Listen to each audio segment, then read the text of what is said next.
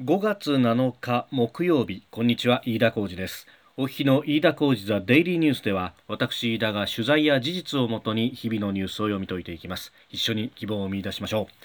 う。今日取り上げるニュースはまず自宅療養のコロナウイルス感染者日本全体で100 984人、宿泊施設の2倍以上に上るというニュース。それから大型連休期間中の JR の利用者が95%減ったというニュース。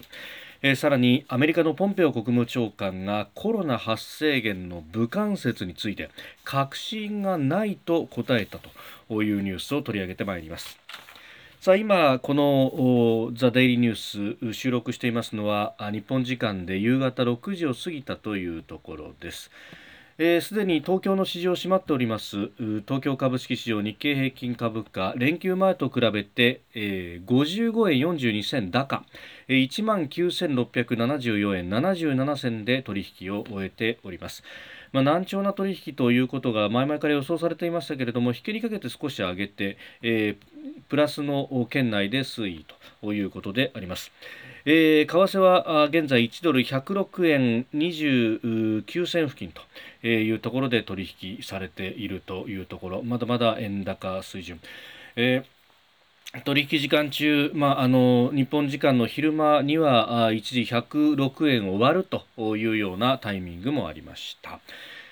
えー、さて、えー、今日取り上げるニュースまず一つ目。自宅療養の感染者1984人というニュースですがこれはですね、えー、厚生労働省が、え、新型コロナウイルスの感染者の療養場所別の人数というのを6日に公表しました、えー、4月28日現在の数の公表となったんですが、え、入院中の方が全体の6割64%の5558人。一方で自宅療養されている方が全体の 23%, 1984人。一方ホテルをはじめとした宿泊施設で療養する方862人でおよそ10%と。いうことで、えー、ホテルにいて療養する方よりも自宅療養の方が2倍以上いるということになっております。まあ、軽症あるいは無症状で陽性が出たという方に関して自宅か宿泊施設かその両方を認めてきたということではあるんですが、まあ、一方で自宅での療養ということになるとご家族への感染リスク等々で、えー、非常に、まあ、あとはあ自宅でということになると、まあ、あ外へ出るなどの、まあ、動きをしてしまうというようなことも、まあ、そもそもがリスクとして、えー、言われておりました。ただ、えー、今までは、えー、これに関して、え感染症法に基づく強制的な入院措置の対象ではなかったということで、えー、まあねえー、なかなか強制的に措置が取れなかったということで帰りますと言われてしまうと、まあ、それは止める手立てがなかったということであります。で、えー、これに関してですね、え厚生労働省もう一つ今日ニュースが入ってきていまして、え、軽症者について宿泊施設への強制入院をですね都道府県が可能とするということを厚生労働省が決めたということが出てきております。まあ、これ、あのー、厚生労働省がですね新型コロナウイルスの臨時医療施設に、えー、このホテルなども指定をするということで、えー、こうなると強制的な入院措置の入院先としてこのホテルなども指定されるということになるわけであります。ではこれあの都道府県にその方針を示したということです。まあ、あの必ずしもその措置を取るように厚生労働省を求めているものではなくただ都道府県に対して選択肢を用意したということで、まあ、地域の実情に合わせてこれを進めてほしいとしております。まああのとはいえですねあのまあ、自宅療養で、えー、容体急変で亡くなるという例も増えてきたということもあって、まあ、都道府県知事の判断で、えー、強制措置も取れるということになれば、まあ、それは、えー、それで選択肢も広がるということであります。えー、また、まあ、一方でですね、えー、これあのホテルなどを用意したけれどもそれが十分に活用されていないということでもあるということで、まあ、あのこういった措置が可能となればですね、えーまあ、PCR 検査の拡大も視野に入ってくると、まあ、PCR 検査を拡大してで、えー、陽性と出た人は、まあ、感染症法の指定となってますんで当然強制、まあ、入院措置が取られると、まあ、あるいは自宅療養も今は視野に入れてますけれどもより強制的な措置が取れると。いうことになると、まあ、医療崩壊につながらない形で、えー、きちんと患者さんたちを補足ができて、えー、そして、えー、隔離が可能となるということでもあると。まあ、これも、まあ、ある一定程度ホテルなどの、まあ、宿泊施設が、えー、確保されてきたと、まあ、臨時の医療施設が確保されてきたということ、まあ、あのここが確保されるとそれこそ、まあ、あの韓国が抑え込んだ例というのは、まあ、軽症者であるとかあるいは無症状の感染者を病院での収容ではなくてこういった、まあ、施設への収容という形で、え医療機関への負担を減らしたということ、まあ、あのそのめどが立ったので、え検査もかなり大規模にやることができ、えそして、え収束に向かって進むことができたという例がありますので、まあ、あのそれに近づく法的な部分でもそれを担保するという仕組み組みができたということであります。まあ、あの韓国を見習えとあるいはどうして韓国のように大規模な検査ができないんだというようなことは、まあ、前々から、えー、一部の人たちは大きく批判をしてきたところでもありますが、まあ、一方でその検査だけを広げて、えー、で何でもかんでも医療機関に収容ということになると医療崩壊というものが現実迫ってきたこの4月の3月の終わりから4月の頭の、え、医療機関の状況を見るとなかなかあそういったことはできなかったとようやくその下地が整ってきたということも言えるのかもしれません。まあ、確かにですねあのこれまあ、目安ではあるんですけれども病床の空き具合と、えー、病床の埋まり具合というものを、まあえー、ネット上でですね、えー、オープンデータを使って、えー、示しているストップ COVID-19 ジャパンとアドレスはストップ COVID-19.jp というサイトですが、え、このサイトを見るとですね、えー、東京で例にとりますと、まあ、あ4800病床今あってそのうち2974が埋まっているということであります。まああのこれですね、えー、そこそこかなり優秀な数字が出てきていると。まああのかなりですね、え病床数が確保されてきてるなと私最初にこのサイトを見た時には東京で300病床ぐらいしかなかったと思うんですけれどもそうするとまああの相当あふれ返るというようなことを、まあ、確か3月の初めぐらいに、えこんなサイトがあるんだよというのを番組の中でも紹介した覚えはあるんですけれども、まあ、あのそこから比べると相当これ、えー、変わってきてるなという感じがあります。えー、それからですね、えー、続いて、まあ、大型連休期間中の JR の利用者が95%減ったというニュースであります。えー、外出自粛要請というのが厳しく出ていてそして、えー、緊急事態宣言が全国で出ていたということもありまして人の移動は相当減ったということです。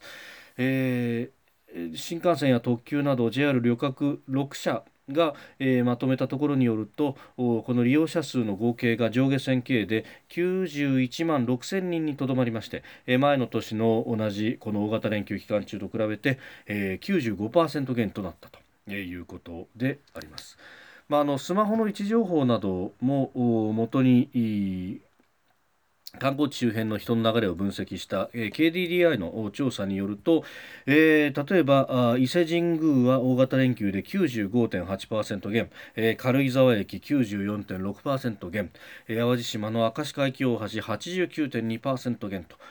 軒並み大幅な減少となったということであります。まあ、これあの政府の呼びかけその他その他が非常に効いたという一面はあるんですが、まあ、一方で、えー、旅客各社に関しては、えー、その業績非常に厳しいものになってきているということ、まあ、あ特に、えーまあ、JR 東海は東海道新幹線で収益の大部分を稼ぎ出すというようなこともあってここも非常に厳しいですしあるいは東京大阪間をドル箱として運営している航空各社も非常に厳しいと、まあ、この辺あのこのですね、ザ・デイリーニュースをお聞きの、まあ、航空関係の方々からメールをいただいたり、あるいは私も独自にいろいろ取材をしたりとかしましたが、まあ、あの非常に厳しい状態が続いていて、で一刻も早く回復をしてほしいということで、まあ、ただ、一方で、えーまあ各社ですね、えー、それぞれの歴史もあるというところで、えー、できることならば合併して1社にするというよりは、えー、各々が独自に生き残っていくという策を考えたいということは強くおっしゃっているところです。まあ、特にですね、まあ、永田町などを取材してますと実はですね、えー、全日空のこの政治力すごいなというところがあるんですが、まあ、これあの政界とのね、えー、ロビング活動であるとかそういうのは専門の人を、まあ、各社置いているんですがその中でも、えー、全日空は相当力を入れている部分があると、まあ、これは歴史に紐づく部分もあってですね、えー、かつてその国際線を、まあ、最初に確かグアムで就航させたと記憶をしているんですが、えー、チャーター便でですね、えー、ここに至るまで相当さまざまな政界工作などもありで一方で国際線は当時、えー、日本航空のもう独壇場でしたから、えー、激しい、えー、妨害工作などもあり、え、その中でようやくこう勝ち取ったあ国際線と。まあ、レガシーキャリアと呼ばれる、まあえー、国際国内、えー、両方をやるという航空会社として、まあ、一本立ちをするまでに、えー、相当な苦労をしてきたとやっぱりそこは日本日光を何するものぞというものもある中で、えー、やってきたと。いう自負もある。だから、えー、一足飛びにじゃあ国策で、えー、一つにまとめると。いうわけにはいかないと、まあ、当然ですね、まあ、一つにまとめてしまうということになると、えー、国内で、まあ、国内線飛ばす航空会社が1社しかなくなってしまうということにもなりますんで、まあ、LCC や他にもさまざまなね、えー、地域限定のキャリアなどもありますけれども、まあ、大手としては、えー、2社並び立つというところで、えー、競争があった。あ、まあ、それがサービスの向上にもつながってきたし、まあ、新幹線なども巻き込んで、えー、価格競争。利用者にとっては、えー、リーズナブルな値段で、えー、そして、えー、頻度の高い、えー、飛行機に乗って移動ができるというメリットが競争によって生まれたという部分がありますんでこれ、まあ、あの各国で、国営化が進むというようなことが、まあえ、かなり紙面にも出るようになってきましたけれどもまあ日本もその方向に行くのかあるいは民間に任せるのか、えー、LCC の在り方なども含めて、えー、今後議論が必要なんだろうなと思いますが、えー、これで、まあ、利便性を損なってしまうと、まあ、今のままの形がどうかというのはありますけれども、え利便性が著しく損なわれるということになっては本末転倒だということも思います。えそしてあのアメリカと中国のこのコロナの発生源をめぐっての再当てが続いております、えー、ポンペオ国務長官がコロナ発生源武漢説に関して確信がないというふうに発言したというニュースが入ってきました。あの他方ですね3日のインタビューでは、えー、発生源が武漢にある研究所であるという多くの証拠があると語っております。で、えー、6日の会見の中では確信を持っていないことと重要な証拠があることどちらも正しいと一見すると矛盾するようにも、見えるんですけれどもどちらも正しいんだということを言って、えー、おります。まああの研究所なのか他の場所なのか確信を持っていないというふうに述べていると。まあ、これね一方でアメリカ軍の制服組トップのミリー統合参謀本部議長は5日の会見の中で、まあ、ウイルスの発生源については我々は分からないというふうに述べて、まあ、断定はできていないということを明らかにしております。まあ、決定的な証拠はないと、え断った上でウイルスは人工的なものではなくおそらく意図的な流出ではなかったんじゃないかという見解も示しているということです。まあこれえー、あの他方ですね WHO の調査がまた中国に入ったなんていう話も出ているんですけれどもなんといっても国際的な調査団を中国受け入れていないと、まあ、WHO が入ったんだからもう住み着きは得たんだというのが中国の言い分なんですが、まあ、一方で世界中の国々は WHO の姿勢というのが著しく中国寄りなんじゃないかということは崩しておりませんので、まあ、その辺まだまだ真相がわからないと。まあ、そしてそんな中ですね、えー、中国ごめんなさい、えー、このコロナについて重大な発見を控えた、えー、中国系の教授がですねアメリカの自宅で遺体で発見されたというニュースがあって、えー、これもちょっと物議を醸しております。えー、現地時間6日の CNN などによるとピッツバーグ大学の医科大学のビン・リウ助教授が、えー、先週末の土曜日2日にペンシルベニア・ピッツバーグの自宅で頭や首胴に銃を撃たれて死亡したというニュースを報じました。で、えー、このリュウ教授はピッツバーグ医大のコンピューターシステム生物学部の研究助教として働いていてえー、新型コロナウイルス感染の細胞メカニズムであるとか、えー、合併症の細胞基礎を理解する非常に重大な発見をする直前であったと、えー、いうふうにですね、まあ、これ大学側が、え、そういう声明を出していたと。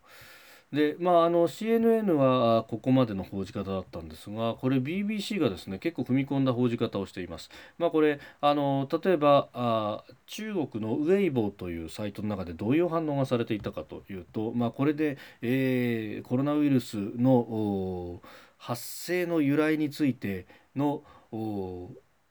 究明がまたあミッションインポッシブルになってしまったと。いうふうに書いていると。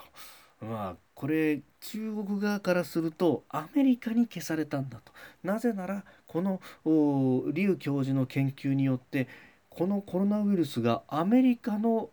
研究所由来であるということが、えー、分かりかかっていたのにというふうに言っています。他方ですね、えーアメリカ側のソーシャルメディアの中ではいやこれは中国側に消されたんだと。